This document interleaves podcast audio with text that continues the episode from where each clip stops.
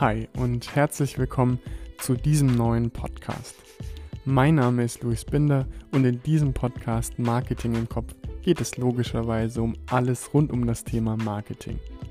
Ich stelle dir verschiedene Strategien und Überlegungen vor, die es aktuell im Marketing gibt und möchte dir die Gelegenheit geben, die aktuellen Trends nicht nur mitzuverfolgen, sondern auch wirklich zu verstehen.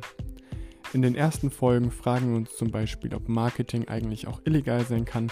Ich werde dir erklären, warum der Marlboro Cowboy aus Marketing-Sicht ein voller Erfolg war und wie man bei Kunden vermeiden kann, dass sie einen Kauf bereuen. Das tritt nämlich häufig auf, kann aber auch super leicht verhindert werden. Damit hast du jetzt erstmal einen kleinen Einblick bekommen, um was es in diesem Podcast gehen soll. Und ich würde sagen, wir hören uns in der nächsten, ersten und richtigen Folge.